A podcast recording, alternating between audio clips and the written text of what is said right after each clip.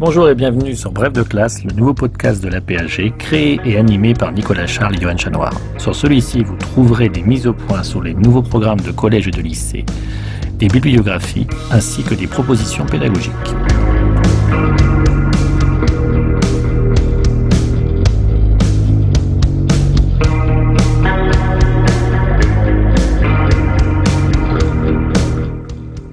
Bref de classe, une émission en deux parties. Tout d'abord, une présentation par un spécialiste des grands enjeux du thème au programme, puis ensuite un personnage et un document représentatif de la période. Document que l'on peut télécharger sur aphg.fr et le réutiliser en classe.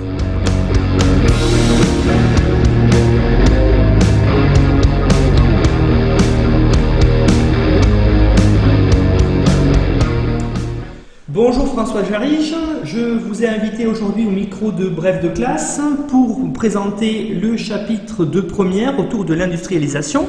Alors vous êtes historien, maître de conférence à l'Université de Bourgogne et membre de l'Institut universitaire de France. Vous travaillez sur l'histoire sociale et environnementale des sociétés industrielles et vous avez publié notamment Technocritique, du refus des machines à la contestation des technosciences chez La Découverte en 2014 avec Emmanuel Furex, vous avez parlé de la modernité désenchantée, relire l'histoire du 19e siècle français à la découverte en 2015. Et vous avez aussi récemment travaillé sur la fragilité de la puissance, une histoire des énergies alternatives, toujours chez la découverte, apparaître donc en 2020. Donc, euh, François Jarige, sur ce chapitre qui s'intitule donc euh, l'industrialisation et l'accélération des transformations économiques et sociales en classe de première, qui est le chapitre 2 du thème 2, j'aimerais en priorité que vous nous parliez un petit peu euh, de euh, l'historiographie autour de cette question de l'industrialisation. Alors évidemment, l'histoire de l'industrialisation est un sujet très canonique hein, dans l'histoire contemporaine. C'est euh, un sujet qui a été énormément travaillé à la fois par euh, les traditions de l'histoire économique et par euh, les approches classiques de l'histoire sociale. Et on peut, il y a, deux trois choses qu'on peut souligner d'emblée c'est que cet intérêt hein, pour l'histoire de l'industrialisation, elle, est un peu, elle est un peu sans doute retombée dans les dernières décennies.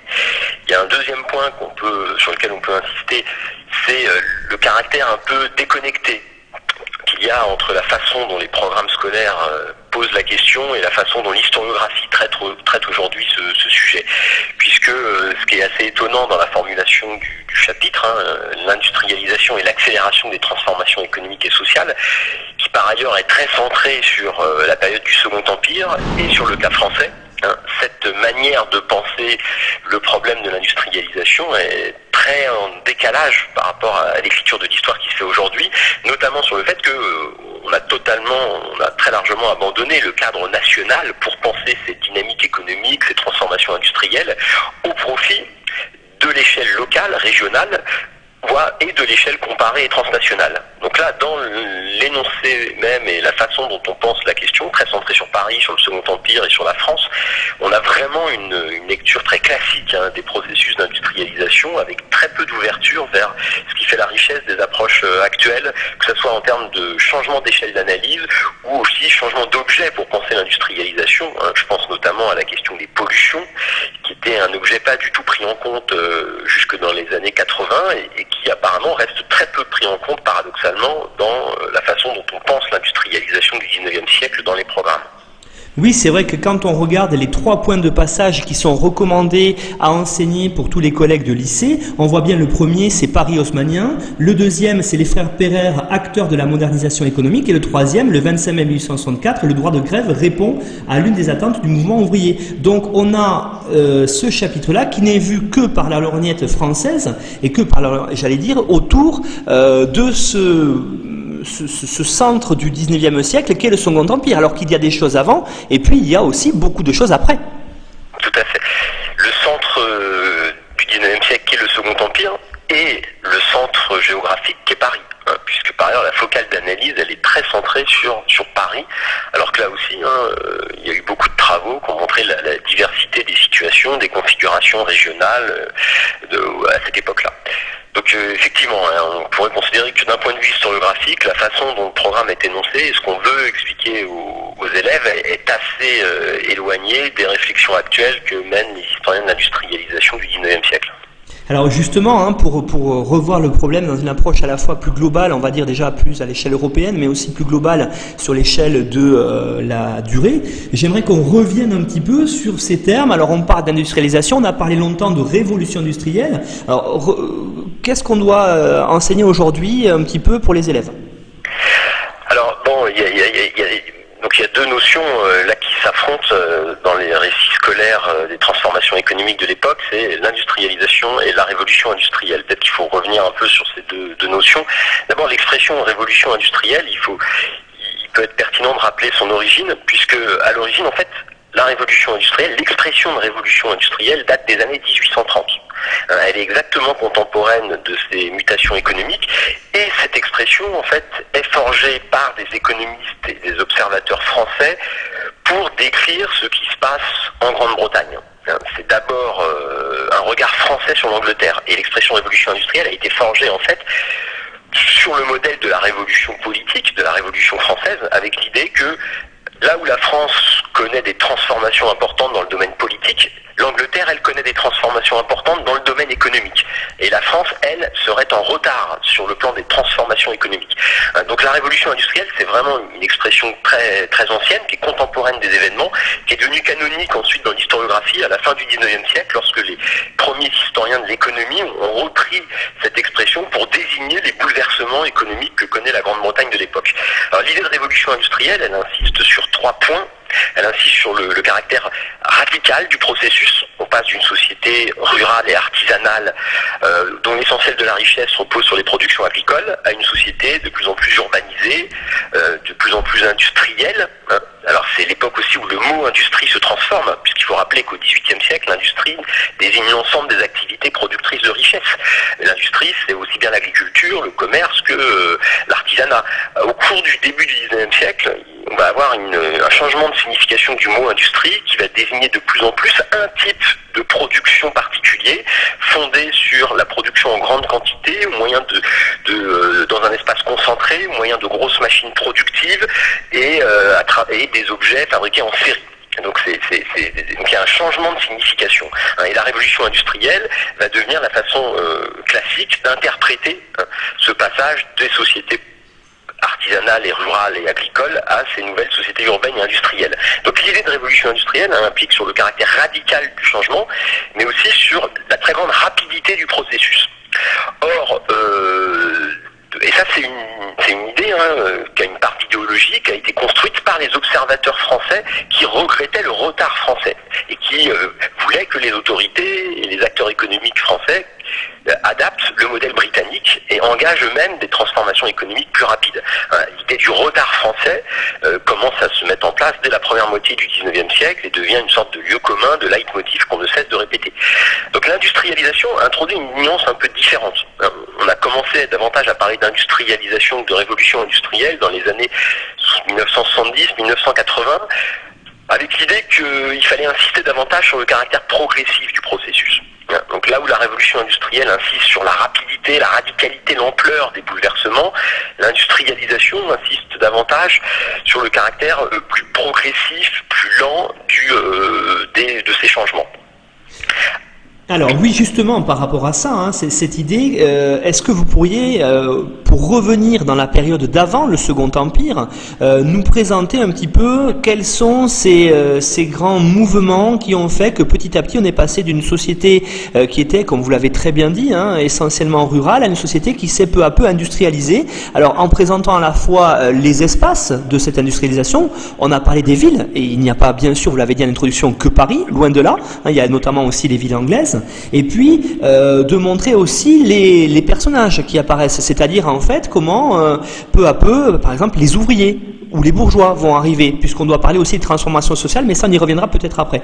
Commençons peut-être par cette idée, euh, justement, où est-ce que sont apparues les premières usines, pourquoi et comment cela s'est répandu après en Europe Alors, oui, donc, euh, quand on parle d'industrialisation, évidemment, la question du point de départ est une question euh, majeure et c'est une question qui est un peu indécidable parce qu'il y a plein de points de départ possibles.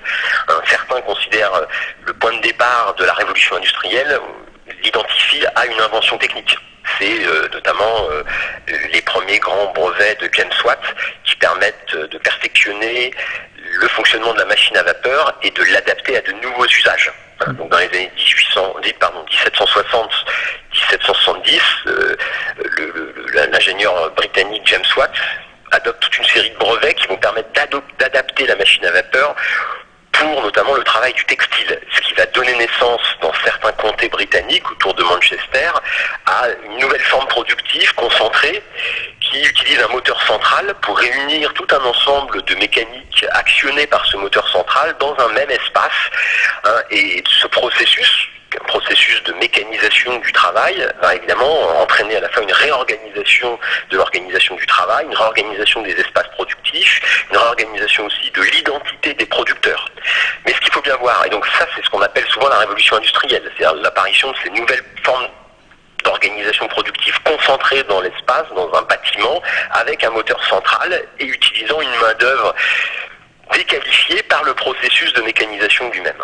Mais ce qu'il faut bien souligner, c'est que ce, cette invention de l'usine et cette euh, euh, nouvelle usine mécanisée reste quelque chose de très exceptionnel, de très minoritaire dans une grande partie du 19e siècle et dans une grande partie du monde. Et donc le problème, c'est que l'industrialisation, identifiée à l'invention de l'usine, c'est en fait un phénomène minoritaire. Et on a eu tendance, après coup, hein, c'est assez classique, en fait, on, on a tendance à exagérer l'importance des, phénomènes qui sont minoritaires mais qui sont extrêmement visibles, hein, ce qui rend invisible la, réalité du fonctionnement des sociétés de cette époque. Alors il faut rappeler que à côté de ces premières grandes usines qu'on trouve dans quelques régions, comme euh, dans la région de, Manchester, qui est la capitale du coton, euh, où va se développer ce premier modèle usinier en Angleterre à partir de la fin du 18e et puis surtout après 1830.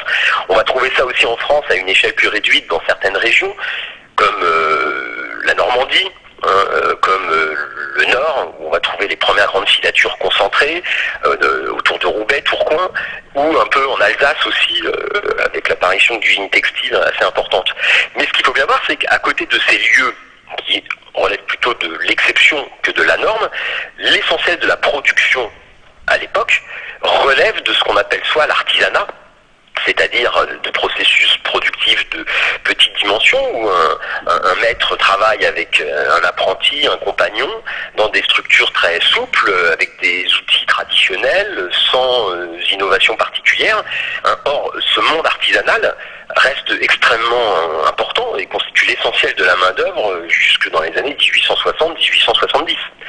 Donc, euh, ça c'est un premier point. Et à côté de ces petites structures artisanales urbaines produisent en, petite quantité au moyen euh, d'une forte qualification et sans système technique complexe, vous avez aussi ce qu'on appelle la proto-industrialisation.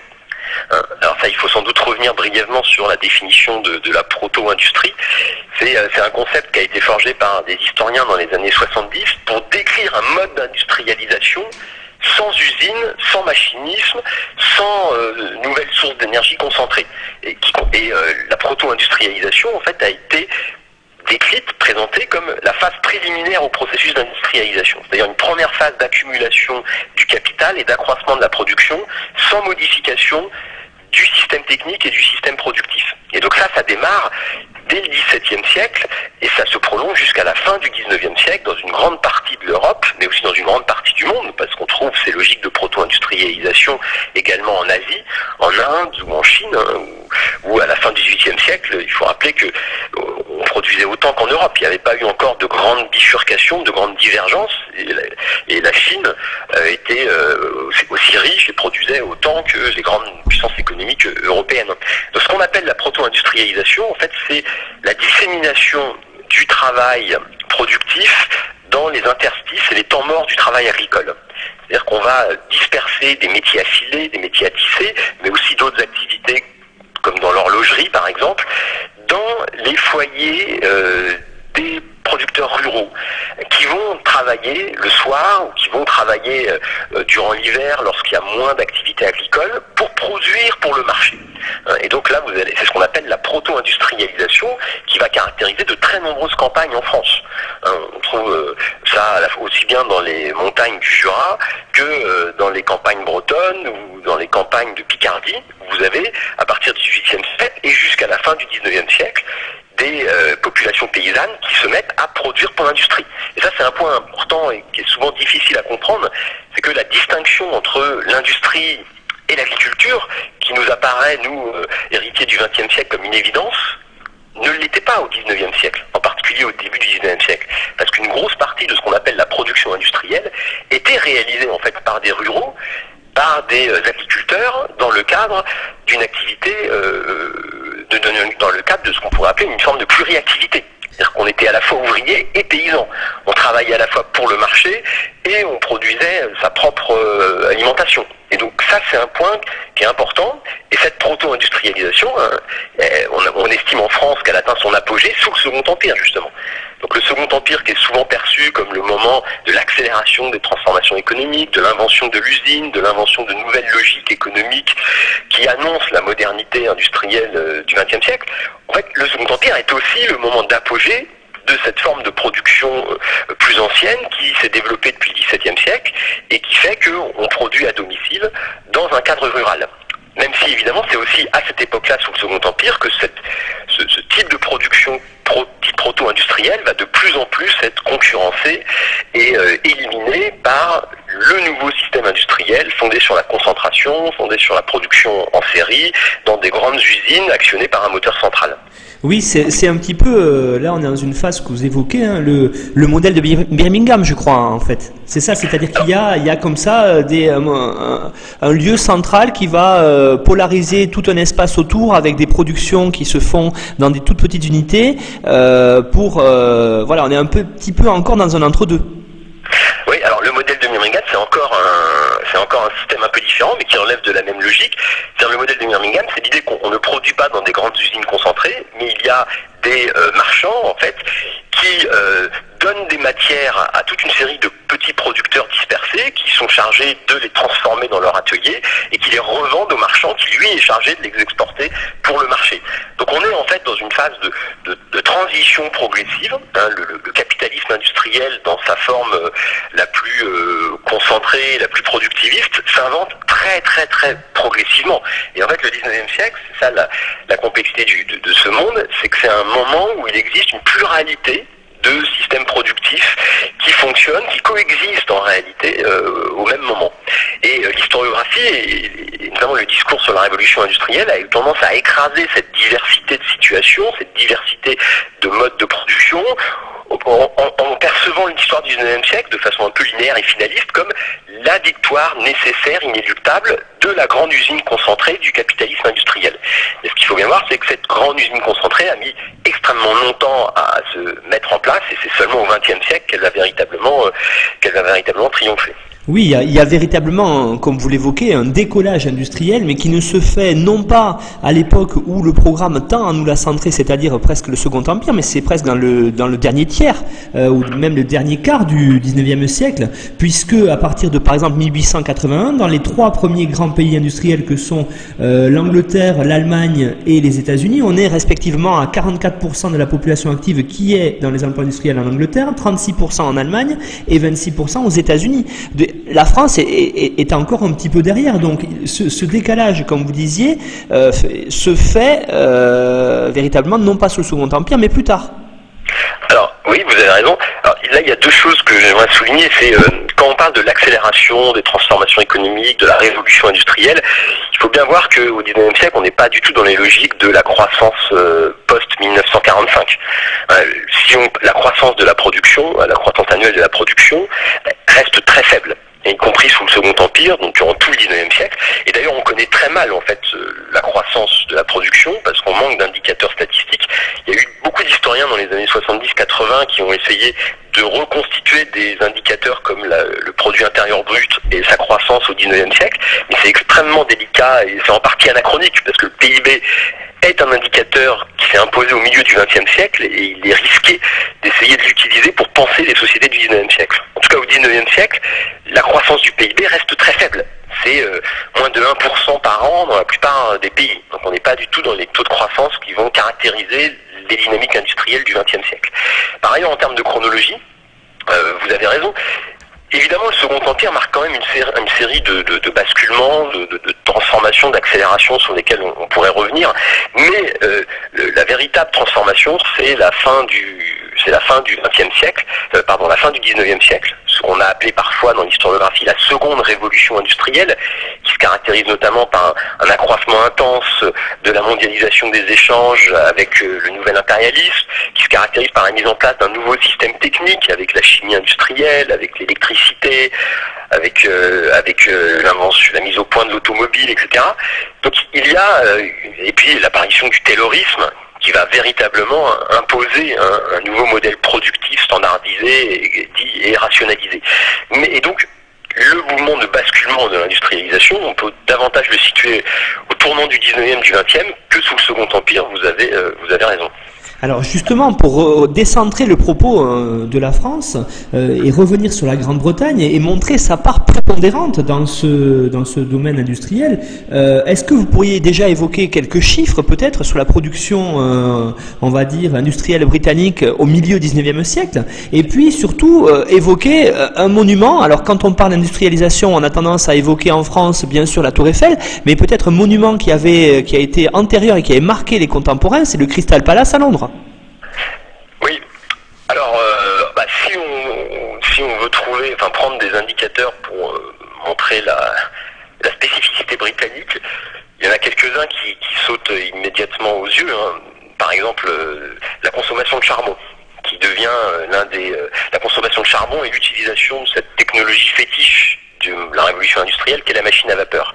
Hein, en 1850, avant euh, la mise en place du, Second Empire en France, en 1850, euh, la Grande-Bretagne produit et consomme à elle seule plus de la moitié de l'ensemble euh, du charbon extrait et consommé dans le monde. Hein, et la Grande-Bretagne possède à elle seule infiniment plus de machines à vapeur que tous les autres pays du monde réunis. Donc là, il y, a une, vraie spécificité. On pourrait dire la même chose avec, par exemple, la production de tissus de coton la production euh, métallurgique. Hein. Donc si on prend toute une série d'indicateurs euh, de, de, production, on voit bien que la Grande-Bretagne euh, est dans une situation très, très singulière. Hein. Mais la Grande-Bretagne, encore une fois, c'est une exception. Hein. Et quand on, l'évoquait tout à l'heure, l'industrialisation de la France a pris des formes très diverses. Par exemple, si on identifie l'industrialisation à l'adoption de la machine à vapeur et du charbon, on ne peut pas comprendre véritablement la situation française parce que la France a au XIXe siècle choisi un mode d'industrialisation qui pendant longtemps a résisté au charbon. Hein, la source d'énergie principale de l'industrialisation de la France avant les années 1870, c'est l'hydraulique. Hein, et il faut se rappeler que euh, jusqu'en dans les années 1860, l'énergie hydraulique, c'est-à-dire les roues installées sur les cours d'eau pour produire de la force, était plus importante que le charbon hein, pour produire de l'énergie industrielle. Donc euh, pendant très longtemps, la voie française de l'industrialisation a reposé sur un système énergétique très différent du modèle britannique. Et euh, cette différence dans le système énergétique modèle la géographie économique, la localisation des activités industrielles et aussi la forme même des usines, puisque les roues hydrauliques ne permettent pas le même type de concentration que les grosses machines à vapeur puissantes. Hein. Donc il y a toute une série d'enjeux là qui tiennent aussi aux, conditions naturelles, parce que la France au 19e siècle manque de charbon. Hein. le pays doit importer plus de 50% de son charbon euh, euh, tout au long de son histoire même si de nouvelles mines s'ouvrent, de grands bassins charbonniers sont découverts dans le nord du pays, il faut importer massivement du charbon de l'Angleterre et de la Belgique. Ce qui, pousse beaucoup d'acteurs économiques à euh, hésiter à faire le choix du charbon et à privilégier d'autres sources d'énergie pendant très longtemps. Ce qui explique aussi la persistance de la proto-industrie, parce que la France, contrairement à l'Angleterre, avait une population paysanne très importante, avait surtout une petite propriété paysanne très importante et dynamique, un plus faible exode rural, rural qu'en Angleterre. Et donc là, il y avait un potentiel de travail et de main-d'œuvre à utiliser dans les campagnes qui n'existait pas au même titre en Grande-Bretagne, où l'exode rural euh, s'est développé plus tôt, et où l'abandon des productions agricoles a été fait en fait dès la première moitié du, du 19e siècle. Donc on voit bien, hein, quand on parle de euh, l'industrialisation de la France, ça serait toujours intéressant de sortir de, l'hexagone pour mettre en perspective ce cas français avec la situation des pays d'Europe du Sud, avec la situation très singulière de la Grande-Bretagne, mais aussi avec la situation des États germaniques pour mieux comprendre ce qui fait la spécificité de la voie française vers l'industrialisation. Au lieu de postuler que la France va adopter le modèle britannique, selon une logique un peu inéluctable, mieux vaudrait essayer de comprendre les singularités sociales, économiques, mais aussi euh, géographiques euh, et euh, voire environnementales de la situation française et comment ça a pu modeler son modèle industriel. Alors justement, euh, pendant qu'on est dans cette période de la deuxième moitié du 19e siècle qui serait, selon certains, l'âge industriel triomphant, j'aurais aimé qu'on revienne sur plusieurs euh, phénomènes qui, qu'on associe dans notre imaginaire collectif à cette période-là. Et le premier serait euh, le développement des transports et en particulier le transport ferroviaire. Oui. D'ailleurs, je n'ai pas répondu à votre question précédente sur le, le Crystal Palace, qui est mais parce qu'effectivement, hein, cette industrialisation va se manifester aussi par toute une série de monuments euh, spectaculaires qui doivent euh, signifier cette supériorité industrielle. donc vous avez évoqué le Crystal Palace, c'est très juste puisque ce, grand bâtiment édifié en 1851 en Angleterre, hein, euh, avec une architecture spectaculaire de, de, fer et de verre, devait montrer la maîtrise que la Grande-Bretagne avait, notamment dans les techniques métallurgiques, à une époque où en France, euh, la construction en pierre restait encore euh, beaucoup plus importante. Or, le Crystal Palace a été euh, édifié justement pour la première exposition universelle. et donc ça, c'est un point important, la première exposition universelle qui devait montrer au monde la prééminence et la supériorité de, la Grande-Bretagne dans le domaine industriel. Et donc ça, c'est toute l'histoire des, expositions industrielles qui est très intéressante parce que la Grande-Bretagne et la France ont se livré vive compétition euh, tout au long des, décennies qui vont suivre pour euh, la prééminence dans le domaine économique. Hein, donc euh, des expositions auront lieu en France en, 1800, en 1855, à nouveau en Grande-Bretagne en 1862, puis à nouveau en France en 1867. Et à chaque fois, ces expositions et les bâtiments qui sont construits pour cette occasion sont l'occasion d'une véritable rivalité nationale autour des enjeux industriels. Alors, dans cette affaire de, symbole de l'industrialisation, il faut aussi évoquer effectivement le, chemin de fer, puisque le chemin de fer va jouer un rôle très important euh, dans l'histoire de l'industrialisation, à la fois parce que c'est ce qu'on appelle un, secteur leader, un secteur moteur de l'industrialisation, c'est-à-dire que pour produire les voies, pour produire les locomotives et pour produire tout l'équipement qui va avec ce nouveau système technique de transport, hein, il a fallu développer la métallurgie, la construction mécanique, c'est-à-dire toute une série de secteurs d'activité qui vont essaimer ensuite dans le reste de la société. Donc le chemin de fer est extrêmement important parce que c'est un secteur d'activité qui va tirer euh, toute une série de secteurs qui euh, incarnent la nouvelle industrialisation. Puis le chemin de fer est également extrêmement important, évidemment, parce qu'il va euh, accélérer les mobilités, accélérer les transports, homogénéiser le marché en permettant la circulation des marchandises de façon beaucoup plus rapide. Hein, c'est notamment le chemin de fer qui va contribuer à égaliser les prix des céréales en, France et donc à faire disparaître les disettes et les famines en permettant d'acheter euh, des régions excédentaires vers les régions déficitaires euh, les récoltes. Donc euh, pour ces deux raisons, le chemin de fer a été évidemment un moment extrêmement important, à tel point qu'il est devenu le symbole canonique de, de l'industrialisation. Et c'est sans doute pour ça aussi qu'on insiste à ce point sur la, modernité du Second Empire et sur le, fait que le Second Empire serait en France le moment d'accélération de l'industrialisation, parce que c'est le Second Empire qui va donner la, véritablement l'impulsion, une nouvelle impulsion à, la construction ferroviaire en France et surtout à, l'édification d'un réseau euh, centralisé autour de Paris. Euh, si les premiers si les premières phases sont en place avant 1848, hein, la première ligne de chemin de fer euh, est ouverte en France en 1837, une dizaine d'années après l'Angleterre. Euh, dans les années 40, il y a toute une série de législations qui vont être adoptées sous la monarchie de Juillet pour favoriser, faciliter la construction euh, de, la construction des chemins de fer, notamment en permettant l'expropriation des, des, propriétaires privés pour accélérer la construction du réseau.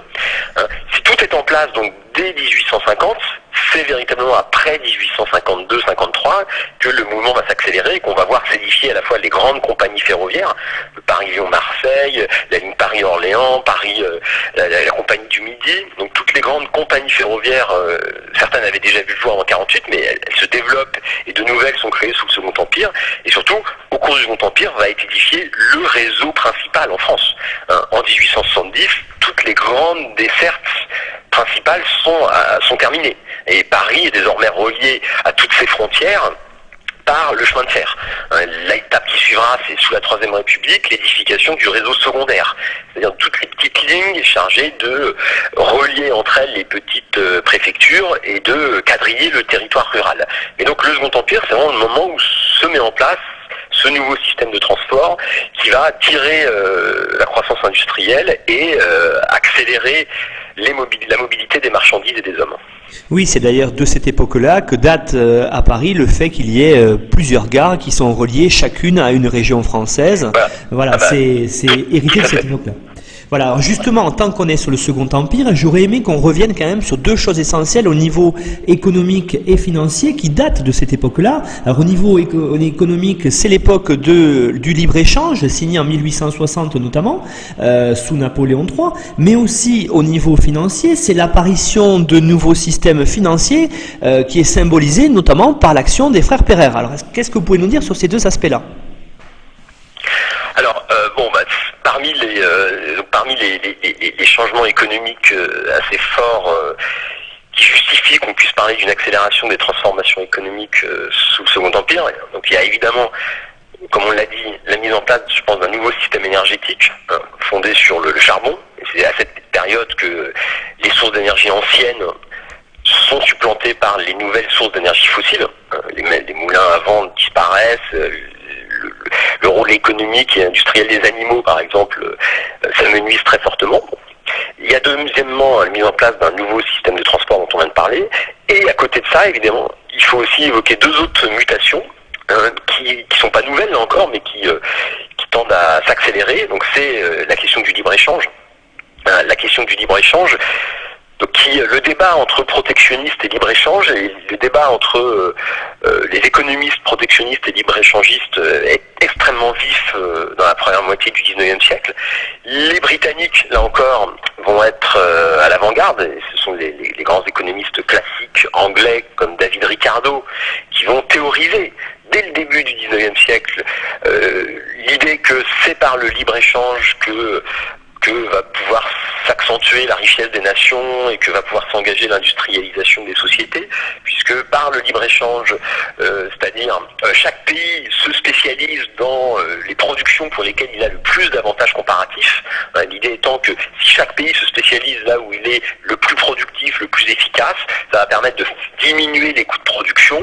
Et si les pays sont capables d'échanger entre eux les marchandises qui se produisent, qui produisent dans ces conditions, la richesse globale produite ne cessera de s'accroître. Donc cette thèse libre-échange, libre-échangiste, s'oppose à toutes les théories protectionnistes qui considèrent que le rôle de l'État est au contraire de protéger ses industries nationales il y a des tarifs douaniers plus ou moins importants afin de permettre leur développement.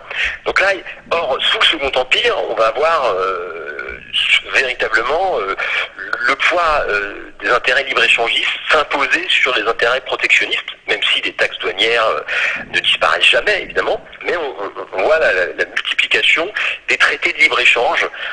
Napoléon III va signer toute une série de, traités de libre-échange avec ses voisins européens, dont euh, avec la Belgique hein, aussi, mais le texte le plus important, c'est le traité de libre-échange signé avec l'Angleterre en 1860 qui prévoit hein, la diminution euh, des tarifs douaniers sur un certain nombre de produits euh, stratégiques, notamment le charbon, le, les, les tissus de coton. Et donc là, c'est l'objet de très vifs débats, puisque les industriels français, notamment du textile, craignent que la baisse des tarifs douaniers sur le coton n'entraîne euh, leur affaiblissement, leur élimination, par l'importation massive de produits fabriqués à bas coût, justement, dans les nouvelles usines de Manchester et des, grandes, des grands comtés industriels anglais. Et c'est d'ailleurs ce qui va se passer en partie. C'est-à-dire qu'après 1860, les petits producteurs proto, euh, proto-industriels ou artisanaux vont être laminés par la nouvelle concurrence et seuls les plus gros fabricants textiles qui euh, vont adopter les méthodes britanniques techniques, les nouvelles méthodes techniques britanniques vont subsister. C'est là qu'on voit le passage d'une industrie dispersée, proto-industrielle, à une industrie de plus en plus concentrée dans quelques régions qui vont se spécialiser dans ces grandes productions textiles.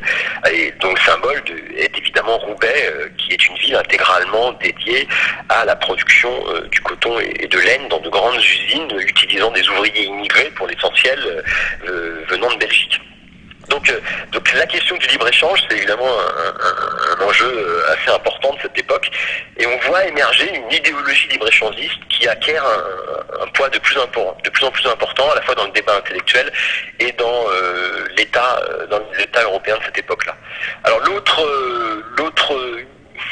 nouveauté, enfin nouveauté, l'autre innovation qui, se développe sous le, Second Empire, c'est effectivement l'apparition d'un d'un nouvel, euh, d'un nouveau système financier qui, euh, qui s'incarne justement dans l'action des frères Perrer que vous évoquiez au, début, hein, Émile et Isaac Perrer, qui étaient euh, deux banquiers proches des Saint-Simoniens sous la monarchie de Juillet et qui vont devenir les symboles de ce nouveau capitalisme financier qui voit peu à peu le jour sous le Second Empire, notamment lorsqu'ils créent une banque qui s'appelle le Crédit Immobilier, qui va jouer un rôle assez important dans le développement du crédit aux industriels.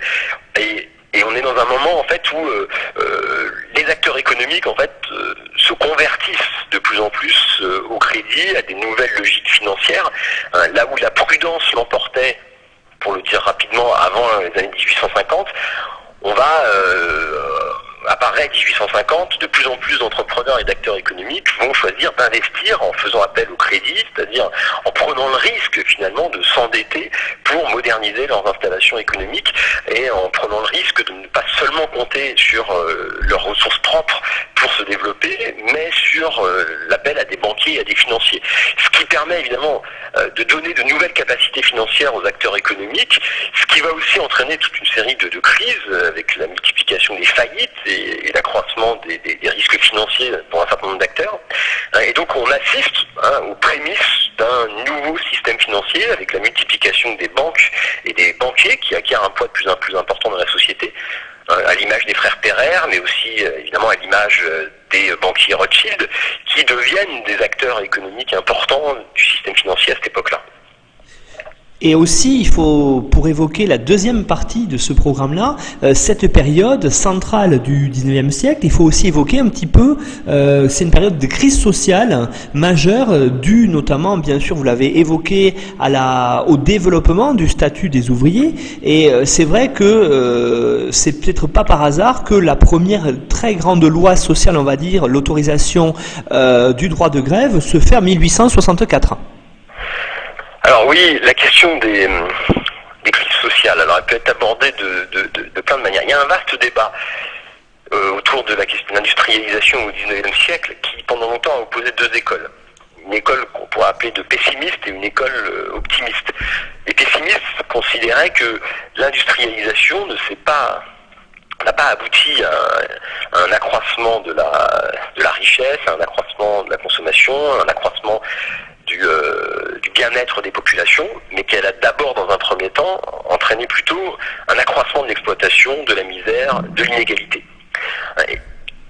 L'école optimiste insiste sur le fait que l'industrialisation a d'abord été synonyme de diminution euh, des prix de toute une série de denrées euh, fondamentales, ce qui a entraîné mécaniquement un accroissement, un accroissement des niveaux de vie des populations. Donc là, il y a, vraiment pendant très longtemps dans l'histoire économique et sociale deux lectures qui s'opposaient, avec d'un côté, on pourrait dire, une interprétation plutôt qui relève de l'histoire économique euh, libérale, et de l'autre côté, une interprétation qui relève davantage d'une histoire sociale, d'inspiration euh, critique, marxiste, hein, euh, qui s'incarne par exemple en Angleterre dans la figure de, Edward Thompson, qui est le grand, qui a beaucoup travaillé et étudié l'histoire du, mouvement ouvrier au XIXe siècle. Donc, donc la question, la question des crises, elle est compliquée parce qu'elle suscite des interprétations contradictoires.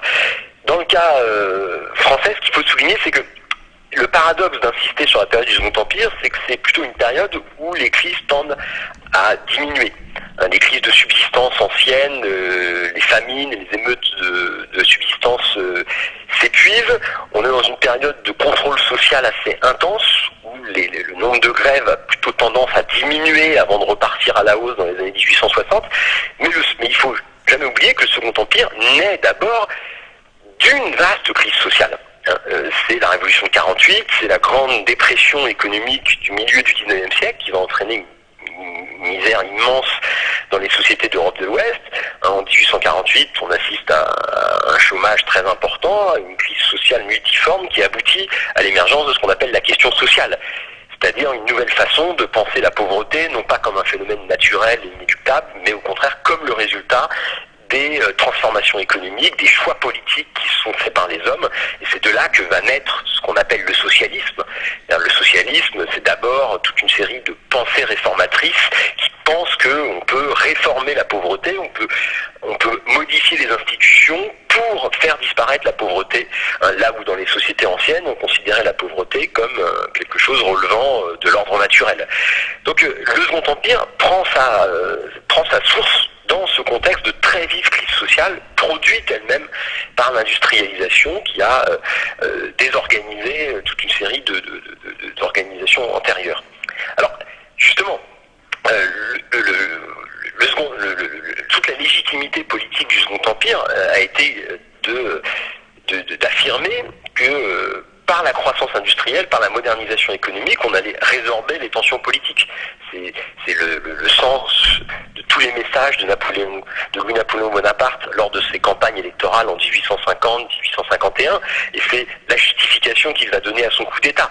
C'est-à-dire que le coup d'État va être présenté après coup comme une nécessité pour sortir des, des ordres politiques, seule condition pour créer une prospérité économique. Donc on voit émerger une sorte de discours qui opposent le politique à la modernisation économique et sociale. C'est par l'enrichissement économique et social qu'on résorbera les tensions politiques identifiées à la révolution de 48 et à toutes les crises qui, ont suivi.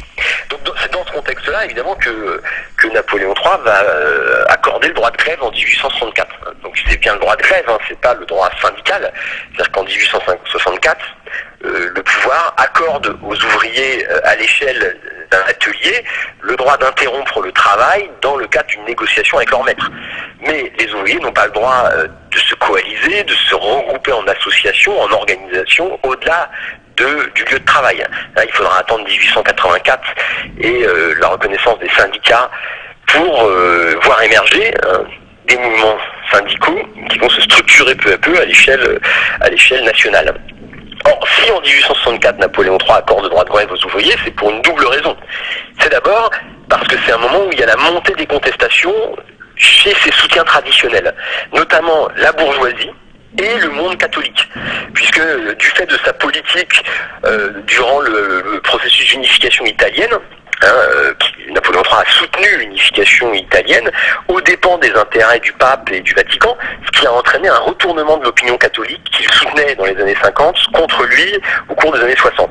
De l'autre côté, la bourgeoisie, la bourgeoisie industrielle française commence à, se méfier du, pouvoir de Napoléon III, notamment après le traité de libre-échange de 1860 qui les a beaucoup inquiétés. Quand Napoléon III accorde le droit de vote en 1864, en fait c'est une stratégie pour obtenir le soutien des ouvriers des classes populaires à un moment où son pouvoir commence à être contesté et les, bases sociales de son pouvoir a s'effrité en quelque peu. Mais euh, ce droit de grève reste très limité. Il s'inscrit aussi dans un contexte où il y a une montée des conflits sociaux à Paris. Hein, qui va pas cesser de se développer après euh, après 1864, hein, et qui va préparer le terrain à la Commune de Paris, et qui va préparer une très forte politisation des milieux populaires, notamment à Paris. Et tout ça va, se nourrir également aussi des mécontentements et des, euh, des crises sociales provoquées par l'osmanisation, les transformations urbaines de l'époque, qui désorganisent la vie de quartier et, la, la, la situation d'une grosse partie des milieux populaires parisiens. Donc, c'est vrai que là, il y a de, profonds changements, mais ça serait bien peut-être maintenant d'avancer un petit peu dans le temps et d'évoquer euh, cette dernière période, on va dire, euh, jusqu'en 1914, qui est marquée pour certains par une euh, première, on va dire, grande dépression en tout cas, hein, et puis qui, qui, marque aussi pour d'autres l'idée qu'il y a en fait de nouvelles dynamiques d'industrialisation. Alors, qu'est-ce que vous pourriez dire sur cette toute fin du 19e siècle et au début du 20e siècle, cette période qu'il y a juste avant la fin, la guerre de 14. bah, comme on le disait tout à l'heure, la période qui correspond en gros aux premières décennies de la Troisième République en France est un moment, est un moment de réorganisation. Euh, alors un moment de réorganisation déjà à l'échelle globale. Et encore une fois, euh, la situation française ne peut pas vraiment se comprendre si on ne l'inscrit pas dans euh, ce cadre plus global. Parce que en fait, la fin du XIXe siècle est marquée par un, réagencement assez profond des rapports de force entre grandes puissances. Hein, c'est-à-dire que le, en gros, la Grande-Bretagne, qui était la puissance dominante dans le domaine industriel jusqu'à la jusqu'à la jusqu'aux années 1870-80 va de plus en plus être concurrencé par les deux grands euh, géants économiques qui émergent à cette époque-là, que sont les États-Unis et l'Allemagne. Euh, les États-Unis après la guerre de sécession, l'Allemagne après l'unification euh, en 1870-71 vont devenir les deux grandes puissances industrielles. Et à la veille de la Première Guerre mondiale, les États-Unis et l'Allemagne, dans toute une série de secteurs d'activité, se sont imposés comme les, plus grandes puissances. Et donc ça, ça va contribuer à marginaliser la puissance britannique, euh, d'où le discours récurrent à la fin du XIXe siècle de la crise, hein, de la Grande Dépression, qui était très vif, très important chez les élites britanniques de l'époque, mais en réalité, l'historiographie a montré qu'il s'agissait moins d'une grande crise que d'une réorganisation du rapport de force à l'échelle globale au profit de nouveaux venus, que sont les États-Unis notamment et, l'Allemagne, et aux dépens des euh, puissances plus anciennes comme l'Angleterre et, la France. Ben, la France, dans ce panorama global. Elle est dans une situation intermédiaire. C'est-à-dire que c'est un pays qui ne connaît pas euh, l'industrialisation au même rythme que les États-Unis et, l'Allemagne, hein, qui reste marqué par l'importance du petit artisanat dans la population active, par l'importance euh, de la petite paysannerie, hein, qui va d'ailleurs être soutenue très largement par euh, le nouveau régime de la Troisième République, qui va développer une politique acarienne de soutien aux intérêts agricoles et à la petite propriété, avec l'idée aussi que cette petite propriété paysanne est l'un des fondements de l'ordre social dans le contexte qui suit la commune qui a beaucoup effrayé les, nouvelles élites républicaines. Donc on, voit que la France finalement euh, connaît pas euh, une relégation au même titre que euh, l'Angleterre, mais euh, la France reste finalement dans ce panorama global un pays qui apparaît caractérisé par une industrialisation très lente, très progressive, et qui reste inscrite dans un tissu rural et dans des activités agricoles importantes. Mais il n'empêche que cette période de la fin du 19e, début du 19e siècle, pour la France aussi, introduit de nouvelles dynamiques d'industrialisation. On l'a évoqué brièvement tout à l'heure.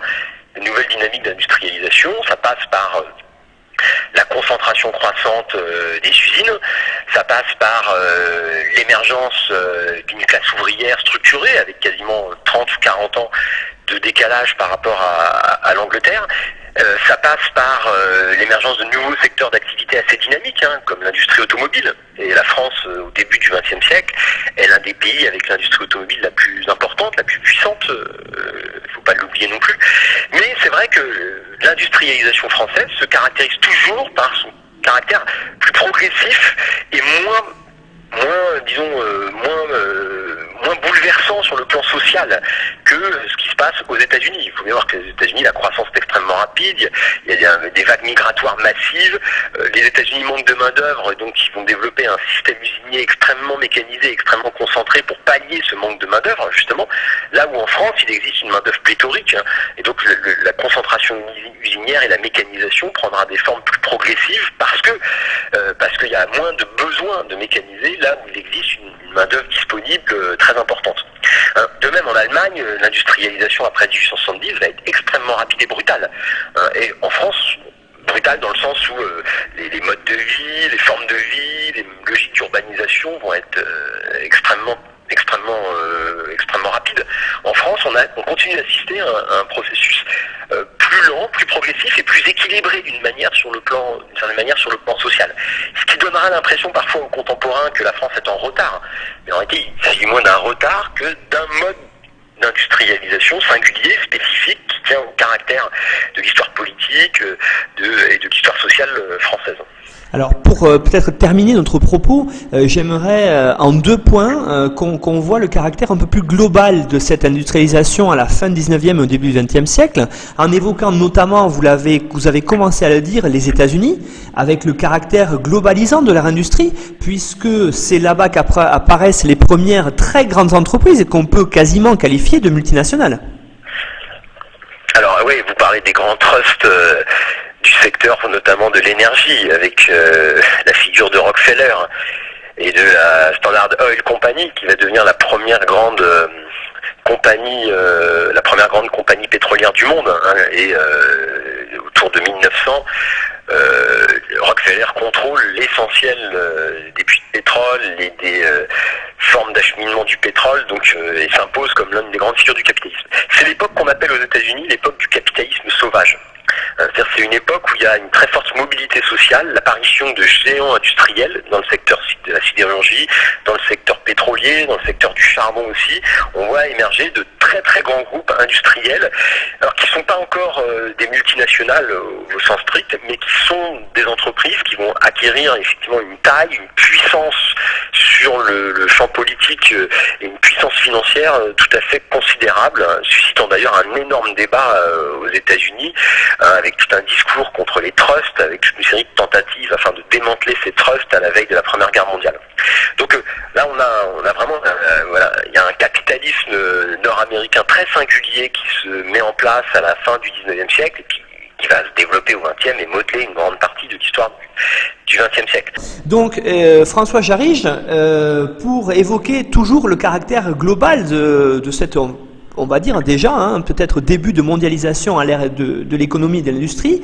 Est-ce que vous pourriez évoquer euh, les débuts de l'industrialisation dans les colonies, alors en particulier britanniques, je pense notamment aux colonies en, Inde, et euh, aussi avec euh, un pays qui s'ouvre vers l'Occident, c'est le Japon, avec l'ère Meiji? Oui, alors bon, ça pose des questions assez, gigantesques.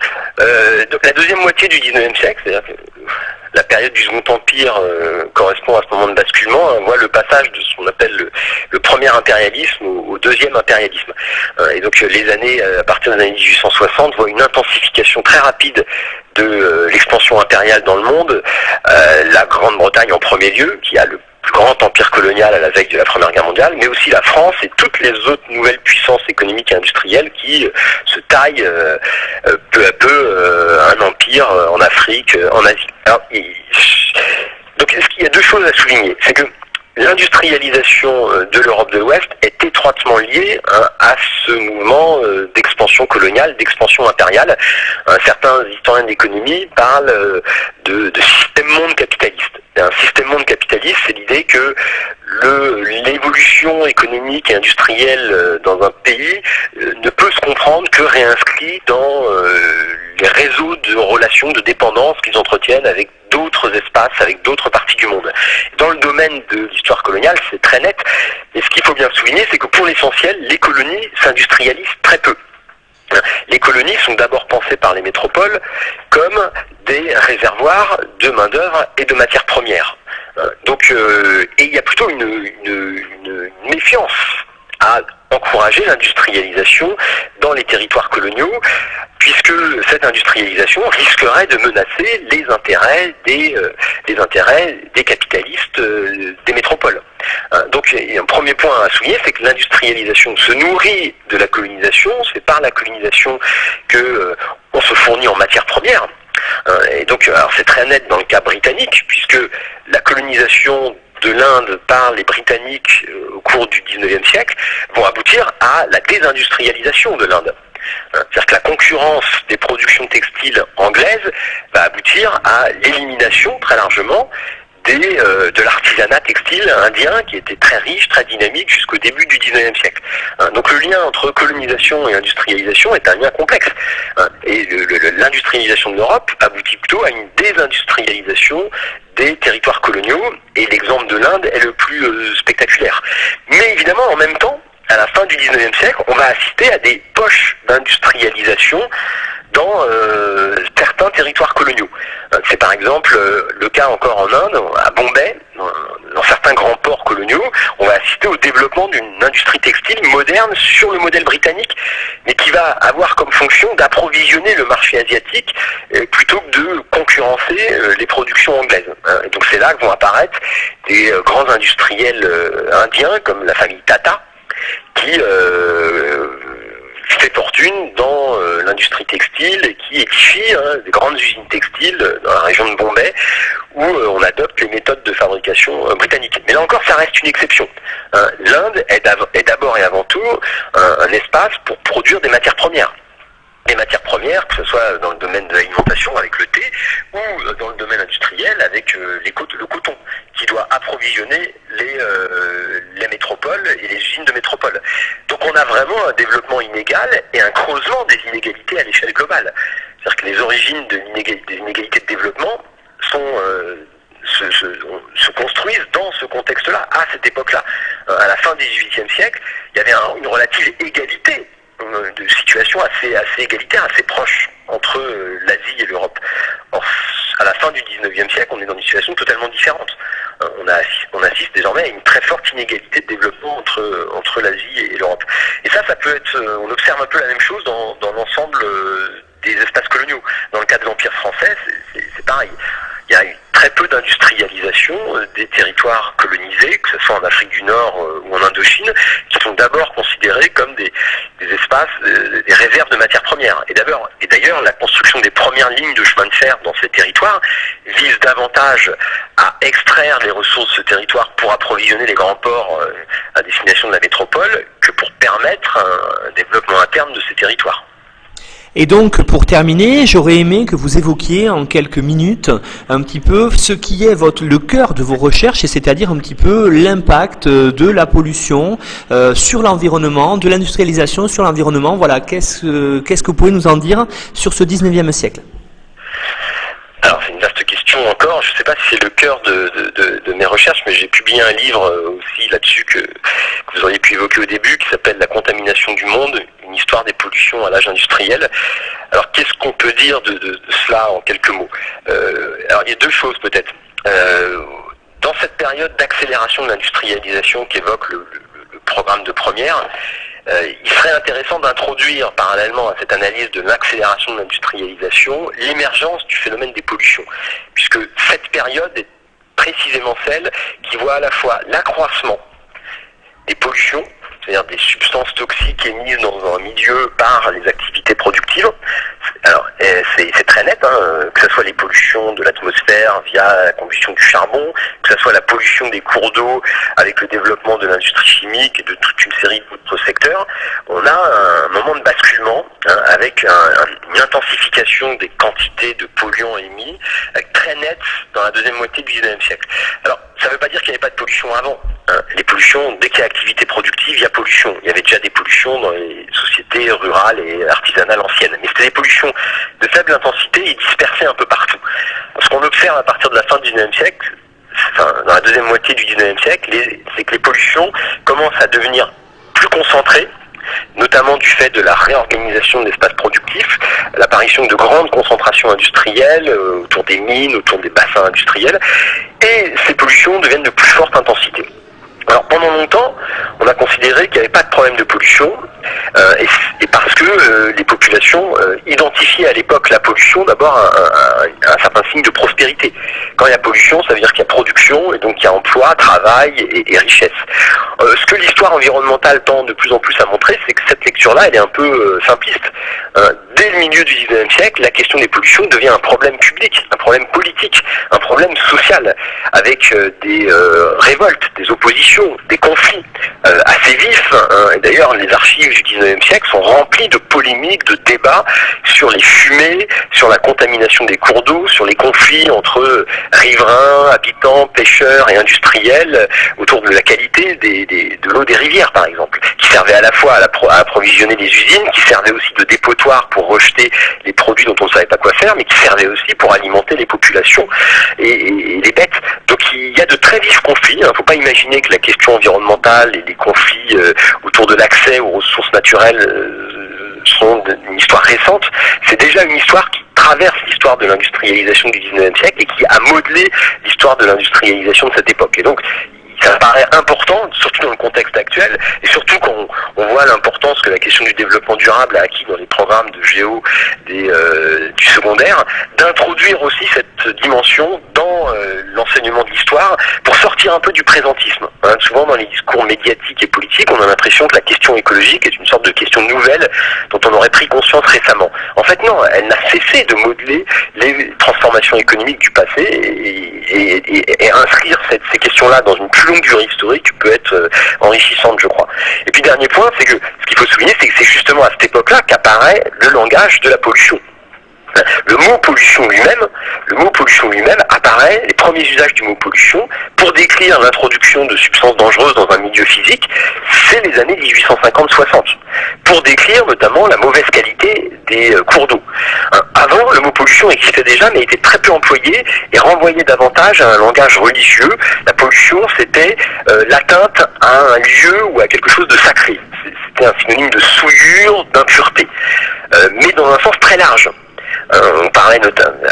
L'idée de le, ramener l'idée de pollution à l'introduction dans un milieu physique d'une substance dangereuse du fait d'une activité économique et productive, ce, ce, mot commence à apparaître dans les années 50-60 chez les médecins, chez les chimistes, chez un certain nombre d'experts et d'hygiénistes qui s'inquiètent euh, de la contamination croissante des cours d'eau et aussi des fumées euh, qu'on trouve hein, à Manchester par exemple, mais aussi à Londres euh, et à Paris et dans les grandes villes industrielles de l'époque, la question des fumées, de leur dangerosité pour les plantes, pour les humains, hein, se pose déjà. Vous avez les premières enquêtes médicales et épidémiologiques pour évaluer la mortalité du fait des fumées de charbon hein, dès les années 1850 à Manchester par exemple.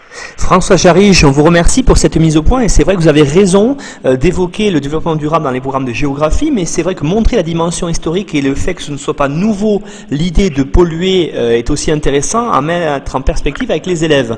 Alors vous nous avez donné une bibliographie qu'on retrouve sur le site aphg.fr et on se retrouve dans la deuxième partie de l'émission pour évoquer un personnage et un document que les collègues pourront réutiliser dans leur classe. Merci.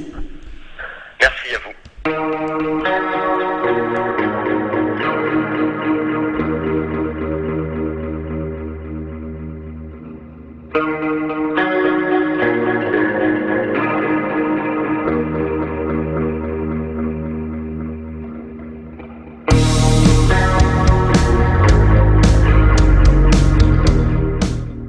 Retrouvez-nous sur Twitter, at brefclasse.